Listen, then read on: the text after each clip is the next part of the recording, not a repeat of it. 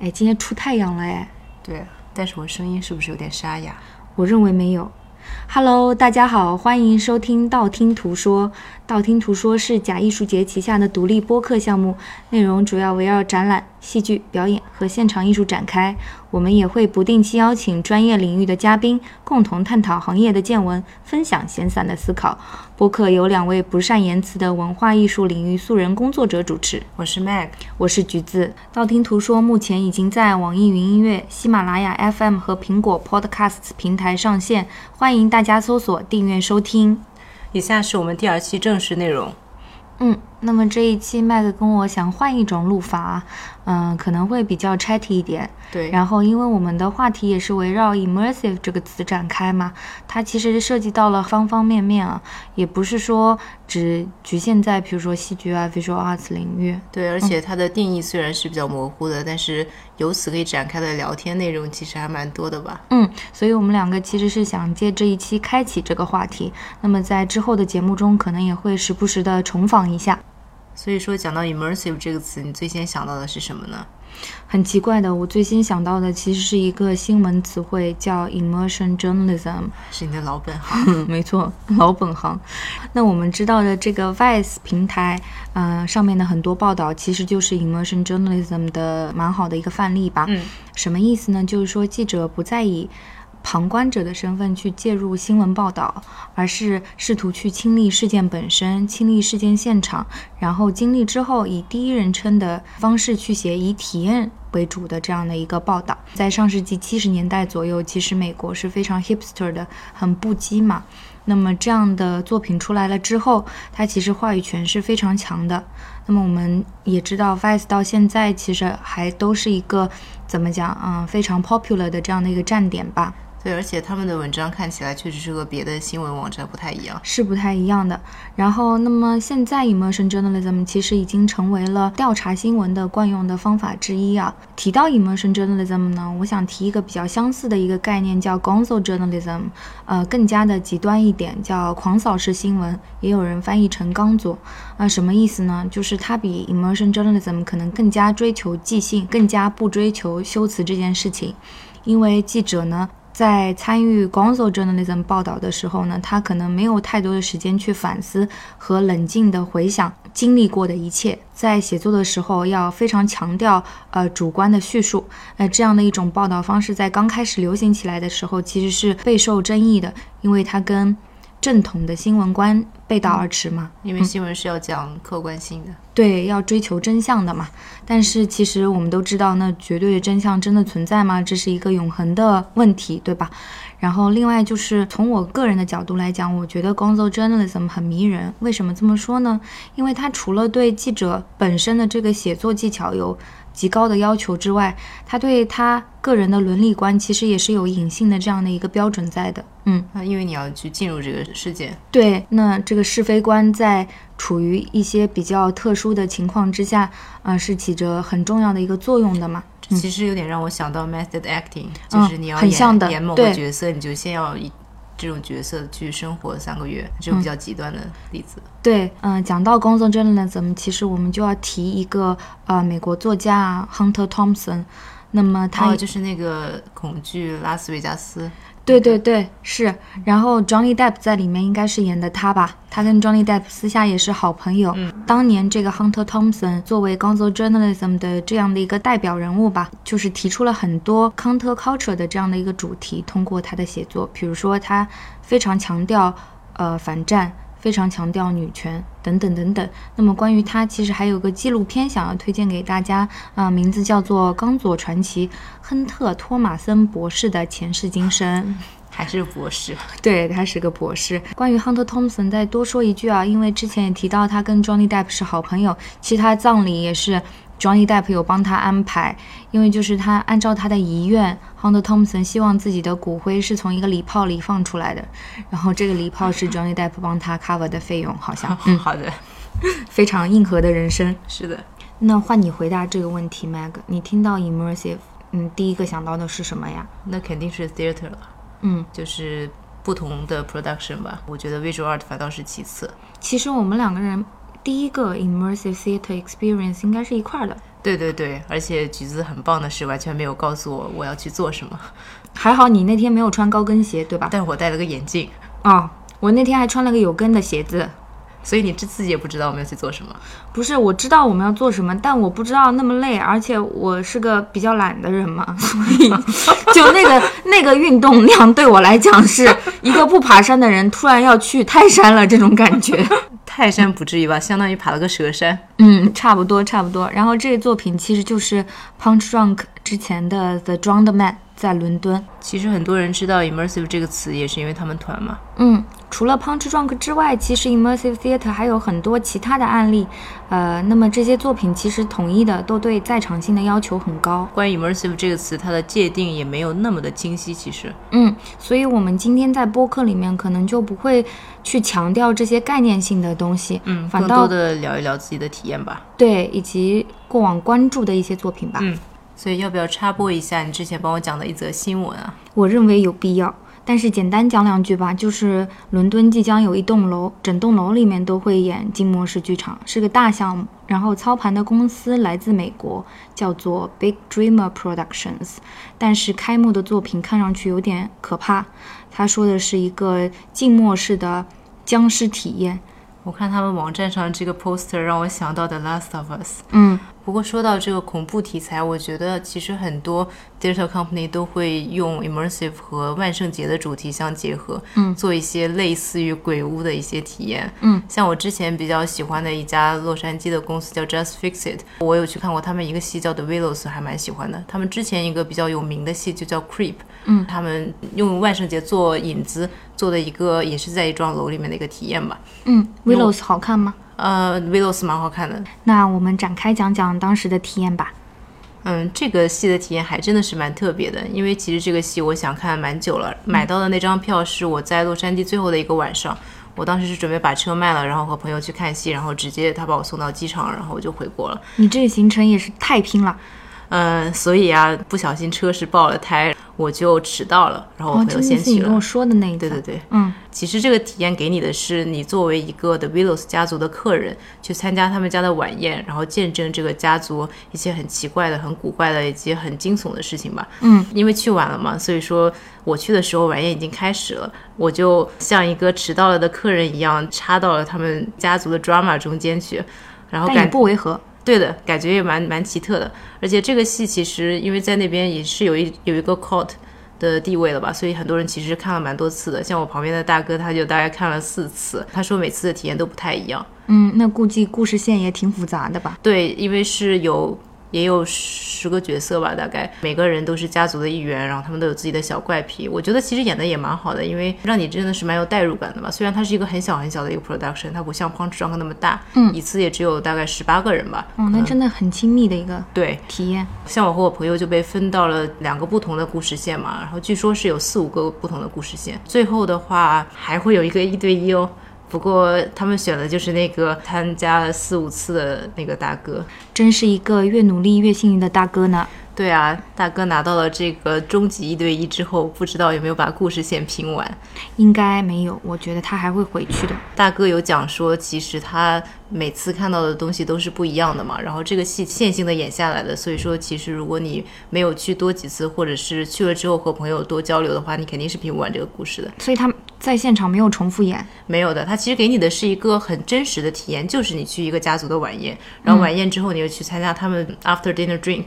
所以就去喝 whisky 啊什么，然后以及 after 呃 dinner 的一些游戏啊什么，其实就是一个很真实的一个你在 Willows 家做客的一个晚上，嗯所以他其实不会重复这个演的。那么酒好喝吗？当然不好喝了，我觉得我一辈子最多的烂酒就是在剧场喝的，除了 immersive 剧场还一有般剧场的酒也不太行，对的对吧的？但是 opera 的可以的。嗯 opera 比较高级，嗯，周边其实做的也还行啊。你看你放在桌上这个这是人家的票好吗？这么大的票，因为其实他为了营造一种比较真实的体验，他也不会给你真的门票嘛。这个东西就是相当于给你做一个纪念品吧。嗯，它是仿照这个酒店的“不要打扰”的标志做的，但上面写的是 “Do disturb”，对的就是来打扰吧。对我们打扰得很开心。所以演出的地方好找吗？谷歌地图啊，其实就是一幢很普通的 mansion。如果你不知道里面有表演的话，就觉得它是一个民居。嗯，你的方向感可以哈。呃，不是 Uber 去了嘛，因为车爆了胎。 哦，我是在就是谷歌地图的指导下也会走错路的人。之前在荷兰要看一个露天的展演装置，我差点去敲人家荷兰人的门，我还在路上疯狂地问那栋楼下面的路人说这里是不是有演出？他们应该觉得这个女人疯了。因为现在 size specific 的东西太多了，所以你也很难讲说这个表演是在什么样的一个 location 里面。对所以其实真的是蛮 confusing 的，有的时候。非常为难路痴。对 Willows 这个戏给我另外一点印象比较深刻的地方就是它很注重互动，因为它虽然是有一个剧本，然后以及各个人物背后的一些故事，但是它也有很多 improvisation 在里面。即兴的东西，对，因为演员和观众会有交流嘛，然后观众和观众自己中间也会有交流，这样就会产生很多不同的 dynamics，就会很有意思。嗯，我觉得演员把控的都还蛮好的，嗯，所以是一个虽然很小，但是很完整的一个 production。精致的，嗯，什么都有了，嗯。那在演出过程中有遇到什么奇特的互动要求吗？嗯，我走的这条线相对来说还是比较正常的，虽然也有躲在床底下偷听到了别的角色的一些私密的事情，这种比较好玩的互动吧。嗯，但我觉得我朋友那条线更有趣，因为他们被带到了大宅外面，嗯，办一些很可怕的东西来吓我们里面的人。那你能认出你朋友吗？我没有认出他，但是我知道是观众被其他角色带出去的，因为当时是吃晚饭嘛。我被带的那条线其实是在棋牌室里面打牌，是真的打牌哦，还要做游戏，做到一半忽然外面有三个人在吓我们，所以还其实蛮疯的。嗯，确实，现在只要不是在传统的剧场里面发生的演出，大概率的情况下，作为观众是要被拉出来互动互动，甚至是演一演的。嗯、你之前说的这个让我想到了爱丁堡看的一个 site specific 的作品吧，嗯，不算 immersive，因为它其实是在爱丁堡市中心发生的。然后这个作品叫《Forever Young》，讨论的话题呢其实挺哲学的，就是它背后的引申意是想要说你现在自己是不是你青春期想要成为的自己，这样好一个严肃，哦嗯，非常一个大的话题，但是它包裹在一些很私人的，嗯、素人小演员的故事中，是这样串起来的。整个线索是通过短信提示完成的，而且节奏也把控得很好。我在这个作品里吧，作为观众或者说角色之一，去嗯星巴克偷过一个苹果。星巴克苹果难道不是免费的吗？不是的，我发现就是我去偷苹果的时候，这个偷加引号啊，嗯、是剧情需要。呃，我去拿的时候没有人管我，后来团方跟我说，其实是安排好的啦。所以这个戏就是你们在爱丁堡城内的不同地方啊触发不同的情节是吗？对的，它的路线和架构其实都是固定的，只是说每一次只能带一位观众。哦，这个其实蛮让我想到洛杉矶的另外一个戏叫《Hopscotch 的 Opera》，嗯它是一个比较新型的一个歌剧吧，蛮后悔的，当时错过了，一五年底的时候的戏，嗯，它和你说的那个比较像，也是在不同的地点来触发不同的情节，但是因为洛杉矶比较大嘛，所以它其实是坐车去看的，嗯，不能走路了。嗯嗯，对啊，因为每个点间距离都比较远嘛。他选的那几个 location 也都是很有洛杉矶当地特色的吧，就是每个地方都有自己的不同的历史。嗯，所以有不同的路线可以选择嘛。对，一共有三条红线、黄线和蓝线。嗯，每一条线其实都只能看到三分之一个故事。他把这个 opera 分成了三十六章，每一条路线都只能看到其中的八章，还有十章它是 animation，最前最后的是每个人都能看见的嘛。嗯，然后 hopscotch 这个翻译出来其实是跳跳房房子，嗯子对、它其实想给你营造出来的就是一个不完整的非线性的感觉，嗯一个让你很 disoriented 的那种感觉吧，因为它其实改编自一个阿根廷的作家的一个小说，这个小说也不是让你去线性的读的，那么这个作品到底是怎么个演法呢？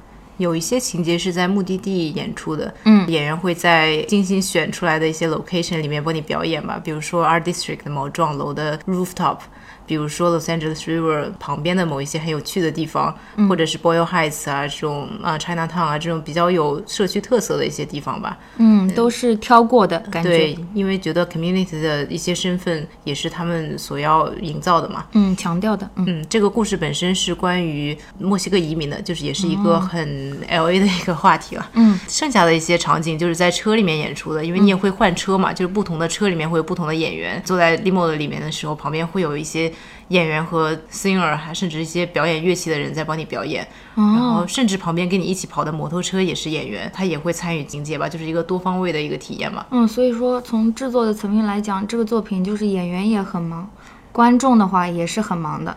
对，就是一个蛮大型的，因为它有二十四辆车嘛。嗯最后表演结束之后，这二十四辆车都会在三 Arc 门口集合，然后来最后的终章，就一个那非应常该嗯非常挺壮观的。对啊，而且特别特别能代表这个城市身份。不过话说回来，这种作品真的错过就是错过了。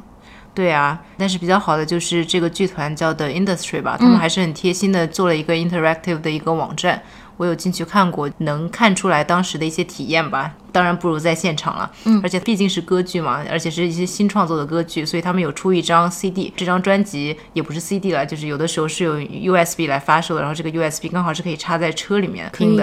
边对，开车边听，而且剧团也鼓励你用非线性的方式去听这张专辑。良心剧团了，可以说是，现在这种在城市中行走的 project 真的是越来越多了。嗯，比比皆是。但是做得好的其实也不多。这个有点让我想到大学刚入学的时候的 O Camp，、有一天就是在港岛各个地方行走，坐地铁、走路，做不同的任务吧，去不同的地方，其实是为了让你熟悉这个城市，和这些 theater project 有点异曲同工。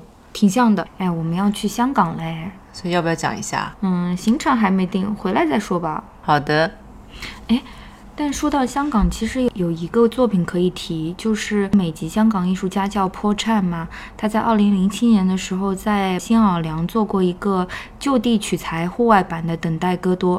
所以如何就地取材呢？你记不记得2005年新奥尔良有过一次飓风叫卡特里娜，很厉害的，然后就基本上把所有人的家园都摧毁了。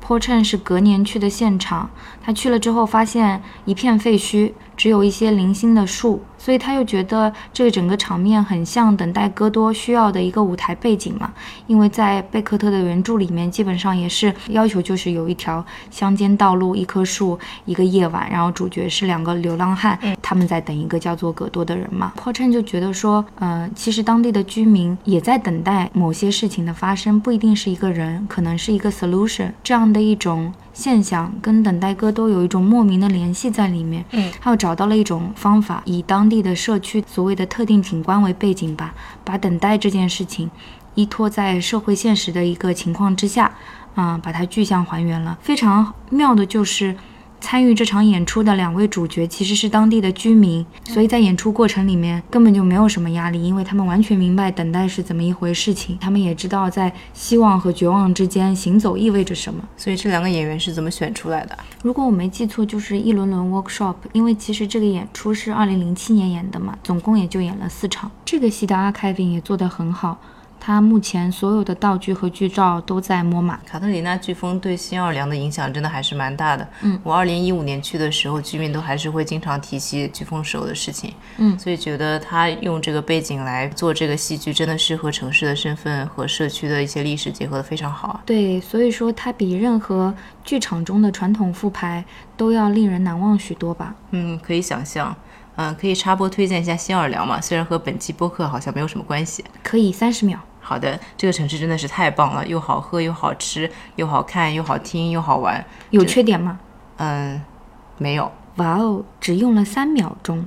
那我们凹回正题吧。哎，我们这期不是 chatty 嘛，还要有正题嘛？当然有啦，我们的正题就是 immersive 这个词，但是接下来换你聊。好的，那我随便想一个 immersive theater 讲了。哦你要你听什么？我你要听听哎爱喜，你要听爱丽丝还是麦克白？因为好像全世界一半的 immersive 都是这两个主题。哪个爱丽丝？你说清楚。有一个爱丽丝我很害怕的。那我们讲麦克白吧。 Please，嗯，二零一四年的时候夏天吧，在东伦敦的 Poplar 看过一个还蛮有趣的 immersive 麦克白，它是设在一个 Brutalist 的一个大楼里面，嗯那个楼现在已经废弃了吧，所以说它整幢楼都用作它的相当于它的剧场吧。 听起来跟 Sleep No More 哦，不对，跟 Drowned Man 很相似哎。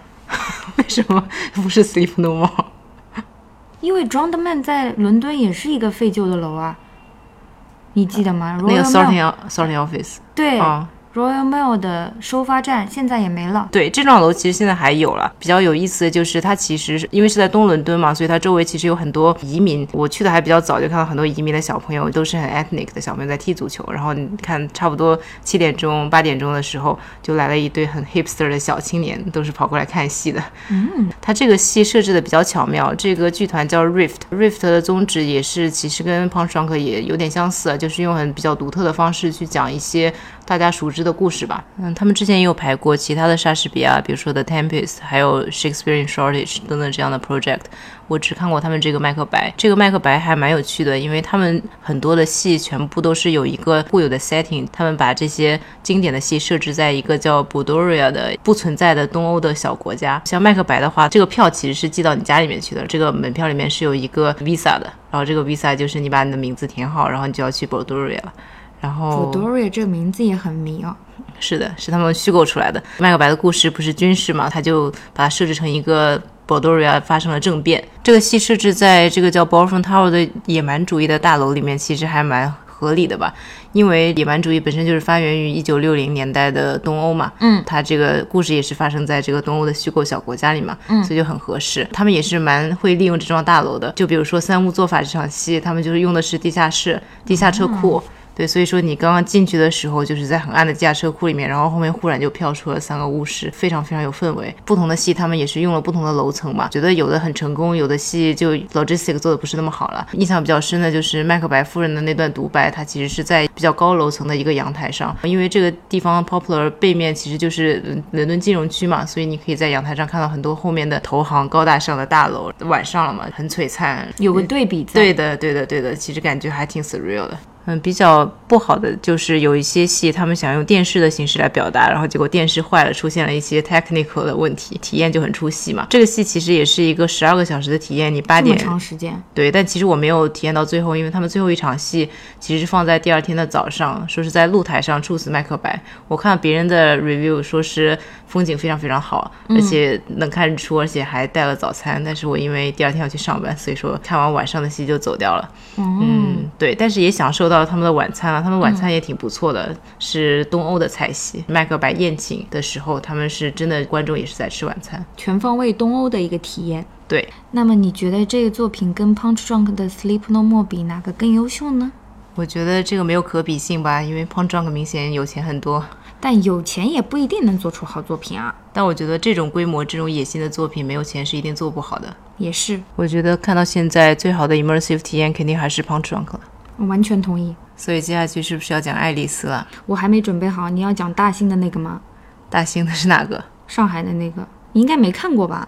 你觉得我能看过吗？应该没有，所以你要讲哪个啊、我们讲 Then She Fell 吧。那个嗲爱丽丝，比较多人看过的吧。嗯我觉得那个戏做的还是挺不错的，因为它规模其实不算大，一次只有十五个人，和 Punch Drunk 比较像，很多是以舞蹈的形式表现的嘛。不太一样的是，其实你的路径也是规划好的。具体的内容我就不讲了，我觉得它其实设计的还蛮符合 Louis Carroll 本身对爱丽丝的想法原著的吧安。排对对对，嗯因为它会有一些角色的内心独白。之前我们都很喜欢 Peter and Alice 嘛，嗯，嗯，他也其实也写出了很多作者心里面的想法和作者当时的所处的情境吧，融合在了这个戏的里面。因为也是很多舞剧嘛，但是它是比较 intimate，的一次大概每个房间只有两三个人嘛。就像之前我说麦克白有带吃的嘛，爱丽丝这个虽然没有带吃的，但是它的特色就是它调的酒哦，这是你剧场里面喝过比较好喝的酒了、啊是吧？最好喝而且特别的，哦，因为他找的是一个获奖的 mixologist，所有的鸡尾酒都是特地为这个戏调出来的。因为爱丽丝这个作品，它本身里面就有很多你要喝这个喝那个的，对，不只是酒了，也有喝茶那里面，他就会借机给你调很多奇奇怪怪的，但还蛮好喝的饮料吧。这个《Alice in Wonderland》也是美食界的大 IP。我记得之前还有一个 Mad Hatter's Tea Party 吧，也是伦敦下午茶的必修课。对，在那个 Sanderson Hotel，嗯，爱丽丝本身里面就有写到很多关于喝茶的场景嘛，就非常的符合。我印象还比较深的还有一个，之前大概二零一一年吧，在 Tate Liverpool 看过一个关于爱丽丝的艺术展，里面展品全部都是一百五十年以来艺术界受到爱丽丝影响而创作的作品，真的是非常非常多。那么爱丽丝讲完了，我们还有什么要补充的吗？其实你知道，大兴爱丽丝不止上海有，洛杉矶也有的。伦敦也有的呀，可能接下来还要走遍全球呢。我竟无言以对。等等，烂戏也分很多种，我们说的爱丽丝到底是一个爱丽丝吗？ L A 的这个叫 The Kansas Collection，好像不太一样的。剧团叫 Speakeasy Society。嗯，不一样，不一样。那你说的是哪一个啊？给你一个眼神，你体会到了吗？他真的给了我一个眼神。By the way，哎，伙伴，我们再这样聊下去，好像讲不完了。你手里拿着这是什么呀？嗯，这也是一个戏，但应该算是个 site specific 吧。嗯，它其实是在伦敦的朗廷酒店里面演的。嗯，剧本其实是改编自 Tennessee Williams 的三个作品，每一小段大概就只有四十分钟吧。他把三个房间改编成了演出的场景。我们看的时候，其实就是在朗廷酒店里面穿梭，然后去看他的戏，还蛮有趣的。因为这三段都是发生在一个房间里面嘛，他就是把三个房间布置成了不同的样子。带你要走来走去看的是吧？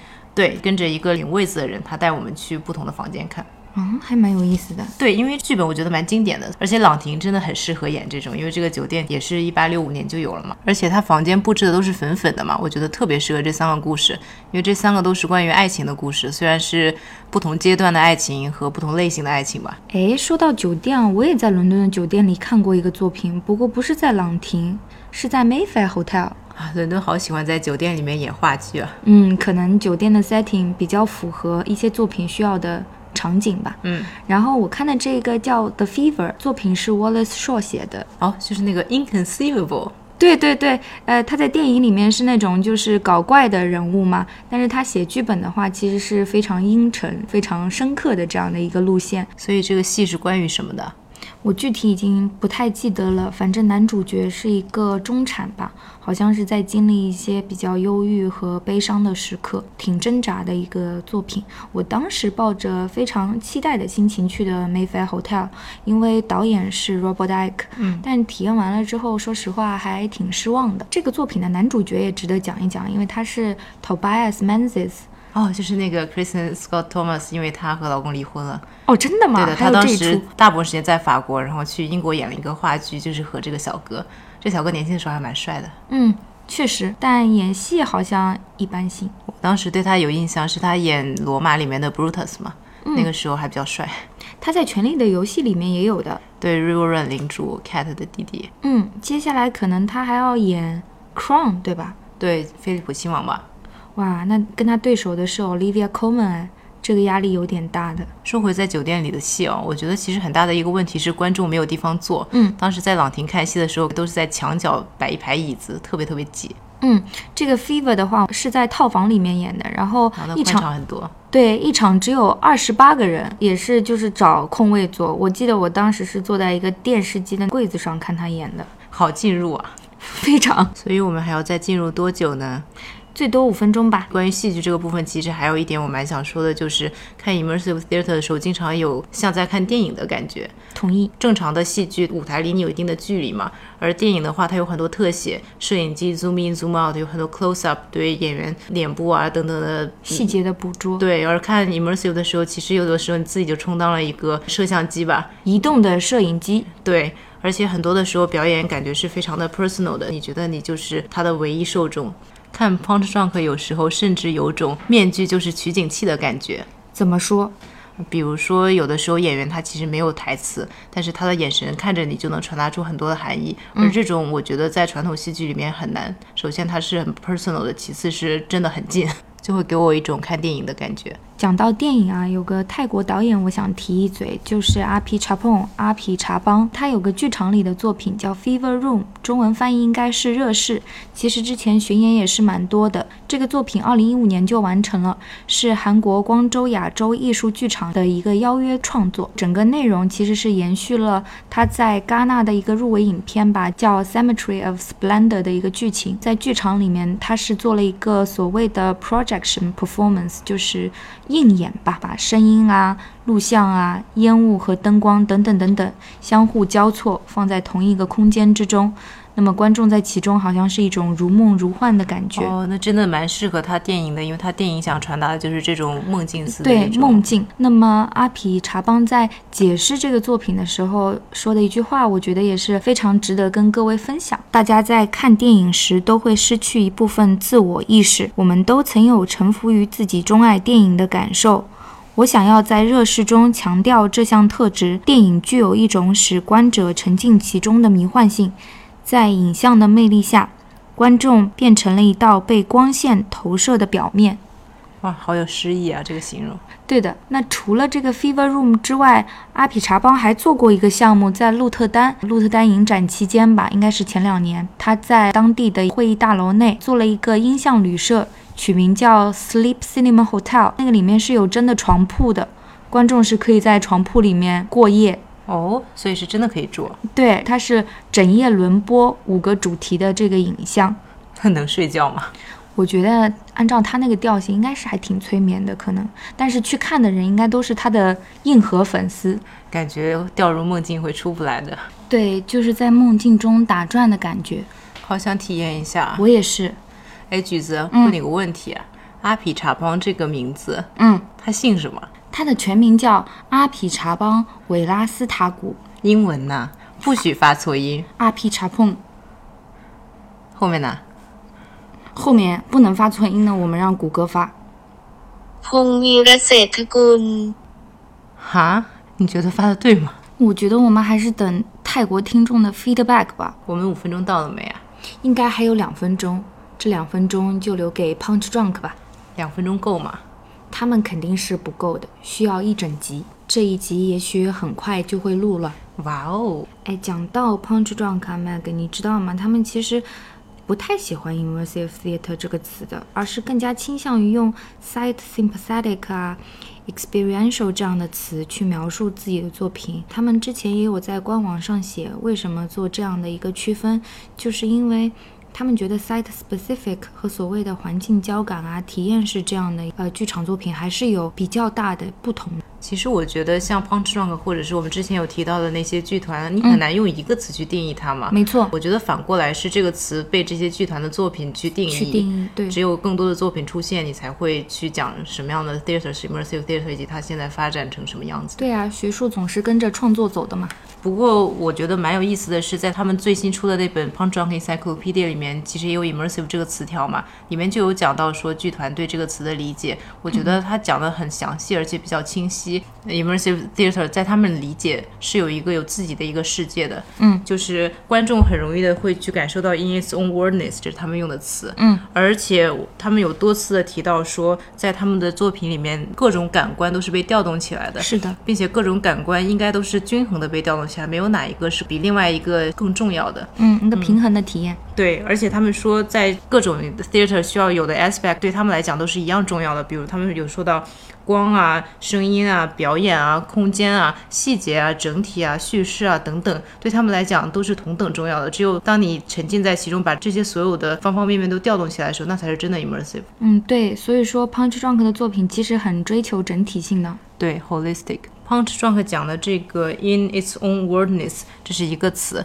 这个词让我想到另外一个 immersive 的地标是 project，叫 m i l w o l f 在美国，对吧？对，在 Santa Fe，Santa Fe 其实是美国第三大艺术市场吧，它有三块艺术区嘛，一个 Canyon Road 就是它最传统的，卖很多印第安当地艺术，还有一个就是 Real Yard，Real Yard 的画廊稍微前卫一点吧，但是 m i l w o l f 位于 Santa Fe 现在最潮的一个区，就是南边，具体怎么样潮流呢？ Real Yard 画廊的小哥和我讲说，那边有很多新的小画廊有 opening，而且其实 m i l w o l f 所处在的这个保龄球馆吧，它其实是一个 music venue，就会有很多很潮的音乐人，每个周六会有表演的。那 Mag，你要简单介绍一下 m i l w o l f 的来龙去脉吗？好，其实 m i l w o l f 这个名字是他们一个艺术家组合的名字，而不是这个地址的名字。嗯这个艺术家组合在这个地址之前就有存在，做一些比较 immersive 的 art installation。而现在他们所处的这个之前是个保龄球馆嘛，是。《权力的游戏》的作者 George R. R. Martin 帮他们斥巨资买下来的。现在在里面所做的作品叫《The House of Internal Return》，哦，原来是这样。m i l w o l f 在报刊杂志的出镜率也是很高的，每次有人提到 immersive，好像就会出现他们的名字。对，而且当地真的是，你问哪一个 Uber 司机，问哪一个店员去哪里玩，他们都会推荐 m i l w o l f 所以是个严肃的艺术项目吗？是个游乐场吧？我觉得，嗯，这个评价 interesting。我觉得它之所以这么火，可能是因为没有类似的场所吧。因为它确实是蛮特别的，不能说好或者是坏，但是真的是蛮特别的。嗯，进去之后给我第一感觉是这是一个没有人演的《Sleep No More》，那也是布景非常精致的那种吗？不能说精致吧，但是细节真的很多。嗯，我在看 Meg 的手机，确实挺花的。对他们是可以拍照的，而且我觉得可能这也是他们一个卖点吧。简单的讲一下这个故事吧，它讲的是在加州 Mendocino 的一个家庭，这家的人都是有一些特异功能的，所以他们可以开启另一扇世界的大门。它的布景分两方面，一方面就是很 mundane 的家里面的客厅啊什么。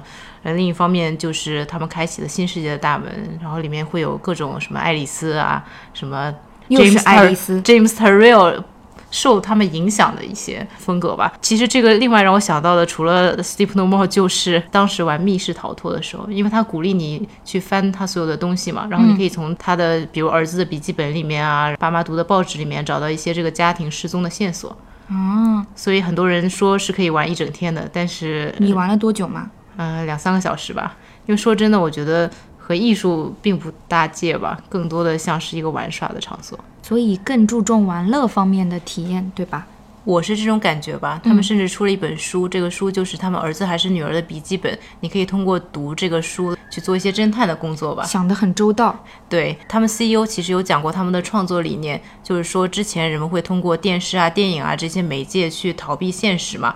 但是现在电视和电影已经变得过于稀松平常了，人们要逃避现实的话，需要一些 mind blowing experience，而他们所做的就是提供这种体验。嗯，但其实我觉得在新墨西哥州旅行这件事本身就很 immersive，因为风景真的真的是很特别，这也是为什么 George O'Keefe 等等的画家选择住在那边创作。嗯，我觉得旅游本身就是一件非常静默式的事情。对现在有很多网红打卡的东西也是用静默式做噱头的，对，你知道之前加州有一个地方叫冰淇淋博物馆吗？知道的。所以它是个真的冰激凌博物馆吗？我最开始以为是的，还买了票。后来去的朋友说，那其实是拍照的一个所谓的 installation，我就把票卖掉了，票贵吗？不便宜的，而且也吃不到冰淇淋，真的只是拍照的。这股网红打卡风潮这两年愈演愈烈啊，我觉得应该肯定也是和 social media 有关系吧。绝对是。说到这个，我想到之前一个新闻，就是和 Museum of Ice Cream 差不多时期，洛杉矶还有另外一个类似的 art installation，这真的是一个艺术家做的，叫第十四工厂 （Fourteenth Factory）。这个艺术家是根据自己战胜癌症的一个经历做了一个 hero's journey，所以他有很多个房间，每个房间都有做自己一个心路历程吧。但是真的很适合打卡。当时出来一个新闻，就是一个女生为了自拍找的一个好的角度，所以撞翻了一个二十万的艺术品。那有赔偿吗？嗯，艺术家就说这个女生也蛮可怜的，就算了吧，没有追索，因为他们好像后面是有保险什么的吧。好但吧是，就是觉得主次，嗯，好像没有分清啊。对啊，说到这个，我就想到 Team Lab 红遍全球。那你来讲一下吧。我没有什么高见想要发表，我是没有见过他们很大型的作品，而且觉得这种风格需要体验过才可以讲吧。他们快来上海做展览了，我们可以去看一眼。嗯，我是看过他们很多作品啦，目前保持中立。素凯泰有他们作品的，我见到过那幅，而且我在 auction preview 也见过他们的作品，但是我觉得很小的话无法体现他们的风格。讲到 Team Lab 就会想起雨屋。还有草间弥生的《静屋》，没错，这两个我都是排过队的，排队三小时，观赏两分钟。我很讨厌排队，所以我只在大家的头像里面看到过雨屋。雨屋其实挺好玩的，你走得快会淋湿，但走得慢的话，体验还是非常好的，这也算是 immersive 体验的一种吧。算是的。其实我觉得在 visual art 这边并不太会单独去讲 immersive 这个词，这个词的确是在戏剧行业提的比较多一点。对，但是说到这个词，也会让我们在 visual art 这边联想到很多东西，所以没错我们就讲讲我们能联想到的吧。可以，反正这期是没主题的嘛，想到哪里讲到哪里。那你先讲。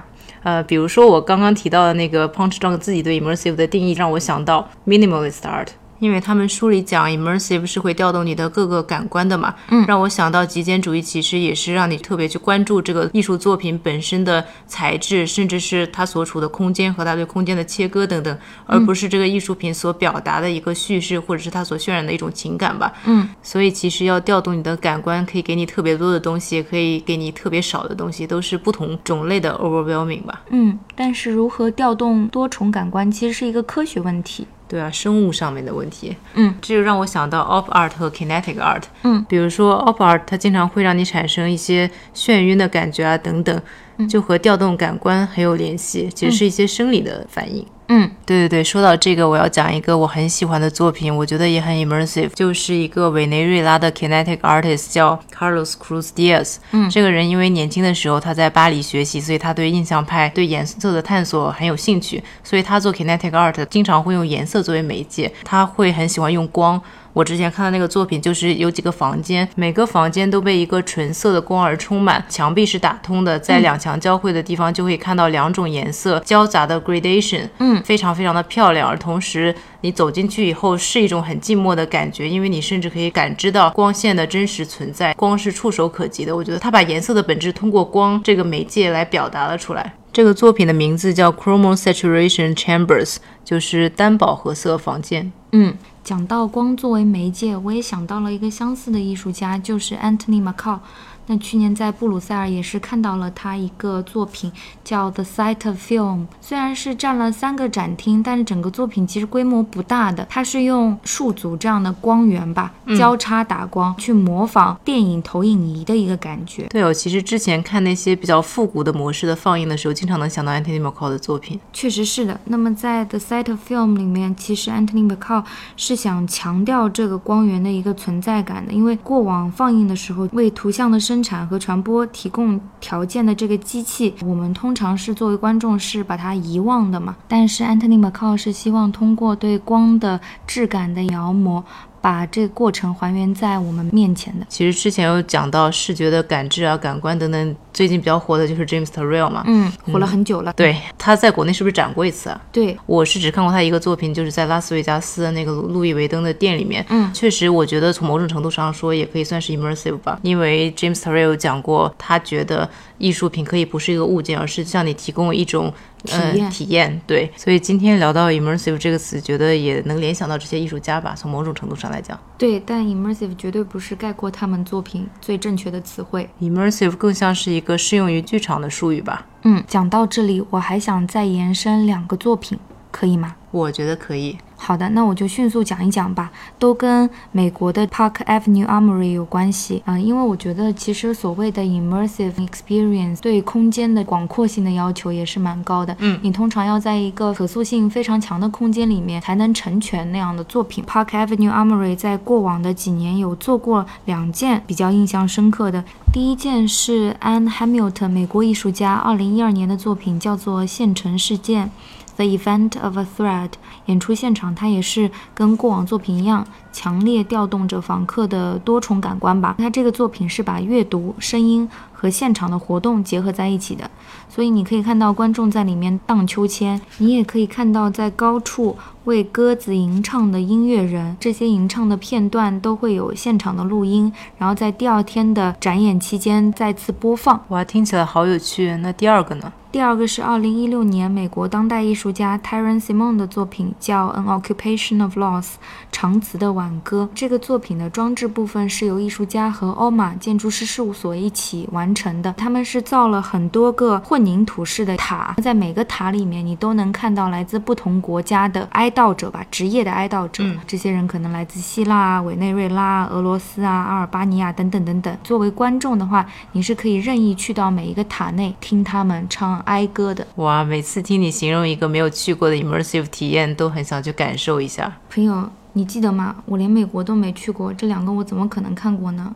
二零一二年的时候，我们还在伦敦呢。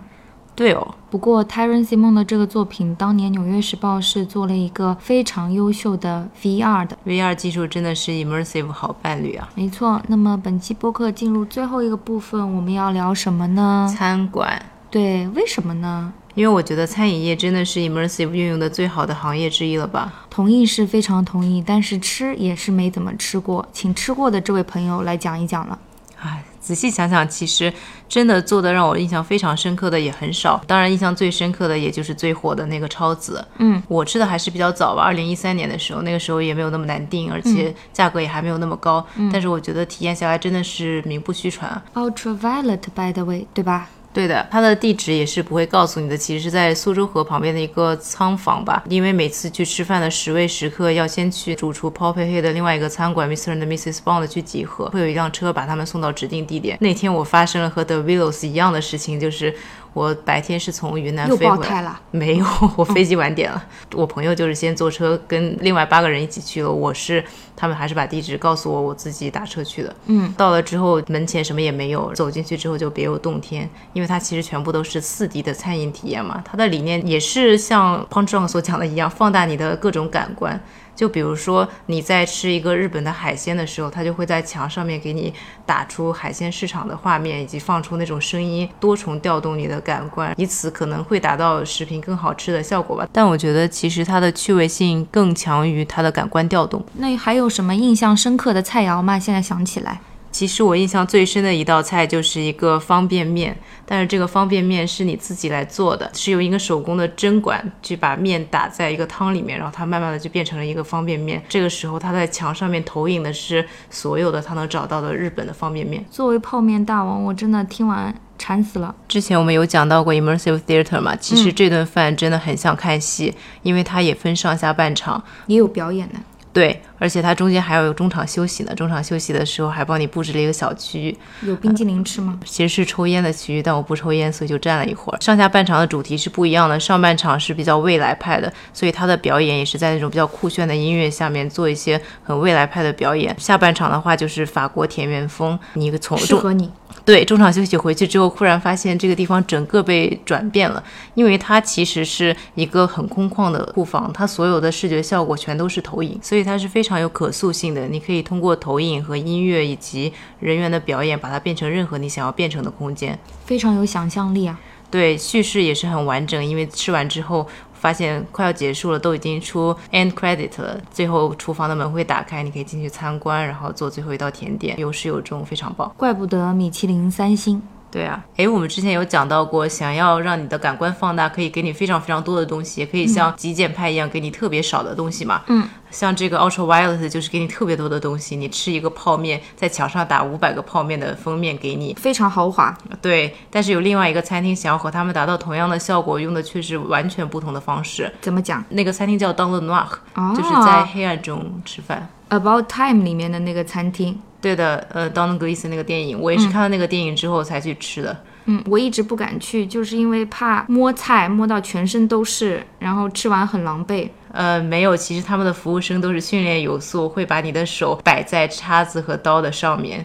那他们怎么看得到的呢？他们应该是训练过无数次了吧，对那个空间非常了解吧。嗯，因为你进去之前真的是会让你身上所有可以有亮光的东西都寄存掉，进去之后每个桌子上面的任何一个人都不会有任何光源的。会感到压抑吗？不会，因为他其实想要做的是放大你的感官嘛。你在看不见任何东西的情况下，你的味觉会特别被调动起来，所以他也不会提前告诉你菜单。就你进去之后，你不知道你喝的是什么，吃的是什么，就是在盲品嗯嘛。但是你知道我们那天吃的是什么吗？不知道，让我猜一下，龙虾。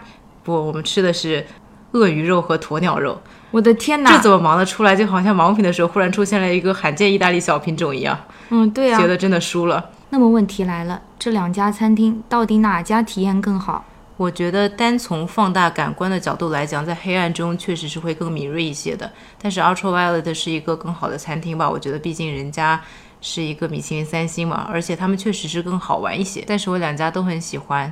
嗯，讲到美食啊，闺蜜，你想听我的辛酸故事吗？来，我有看过一个展览，展览是围绕一家餐厅展开的，这家餐厅叫 L b u i 你应该知道的。嗯，就那家最有名的。分子料理的鼻祖。看这个展览的时候，其实是他们关门以后的一个回顾展，非常的沉浸式。就比如说我坐在桌子上，它有一个从天上来的投影，你在桌子上可以看到厨师给你上菜、切菜，呈现它的那些又鲜又美的料理的画面。它是除了味觉，把其他的感官都调动呃，了，对对对，就是我除了味觉没有被调动，其他真的是被放到无限大。这真是一个充满了恶意的展览。对，而且我是在很饿的情况下去看的这个展，所以怨念的程度你可想而知了。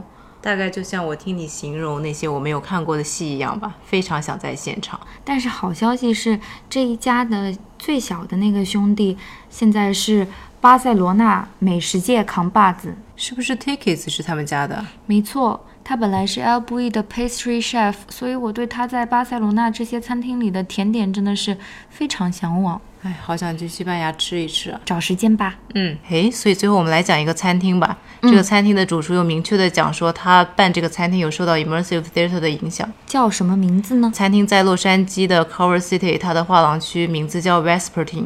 它所处的池庄建筑是 Eric Owen Moss 设计的，也是嗯比较 industrial 的。这个主厨有讲说，其实经常大家吃一顿饭，记忆最深的不是菜，因为菜有很多，可能你到最后就忘记了你没吃了错什么，但你记住的是一种体验。一个所以 encounter。对，所以他想要帮食客营造的是一种你和你朋友以及他们的厨师团队一起创造的一种体验吧。嗯，他有融合音乐啊、建筑啊、餐具设计啊等等，他有用 John Cage 的音乐，有品味，但嗯对是下饭吗？呃，和他的菜还蛮配的，因为他也是这种风格的嘛。嗯，我觉得还蛮成功的吧，因为我真的也是印象非常深刻。但是这个餐厅其实很受质疑，因为它其实是 Jonathan Gold 去世前的 Jonathan Gold One on One 的冠军，最后一届冠军。而他的餐厅其实才刚办了一年嘛，那个时候很多人就质疑他说是不是一个噱头。嗯，但够不我还够格是蛮认同他这个理念的，因为我觉得是一个很 viable 的理念，确实是多重感官的体验，多重感官的回忆，很棒。然后这让我想起了我们吃的一顿饭